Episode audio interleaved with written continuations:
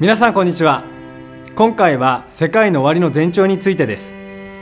世界の終わりにイエス様が再び地上に来られることが聖書に書いてあります。これを再臨と呼びます。その再臨や世界の終わりの前兆に関して弟子たちの質問にイエス様が答えている箇所があります。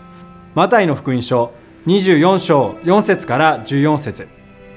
近年世界で大きな地震が頻繁に起こり異常気象が原因と思われる洪水等の自然災害が増えています。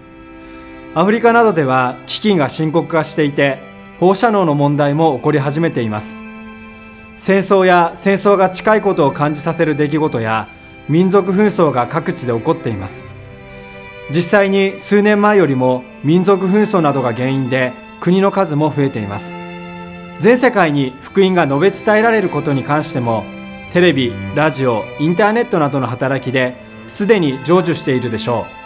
う。また1948年にイスラエルが建国し20世紀最大の奇跡と言われていますがこれも聖書に書かれている世の終わりの印です。さらに混迷する中東情勢ヨーロッパの国家統一への動きと世界経済の混乱またイスラムゲリラの動きやテロなどもその印と思われます。キリストの再臨や世界の終わりの黙示録の時代に関してすでに聖書に予告されている事柄が起こり始め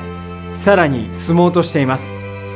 私たちは近づく再臨に対して目を覚ましつつ困難な時代における私たちのなすべきことに目を向けていかなければなりません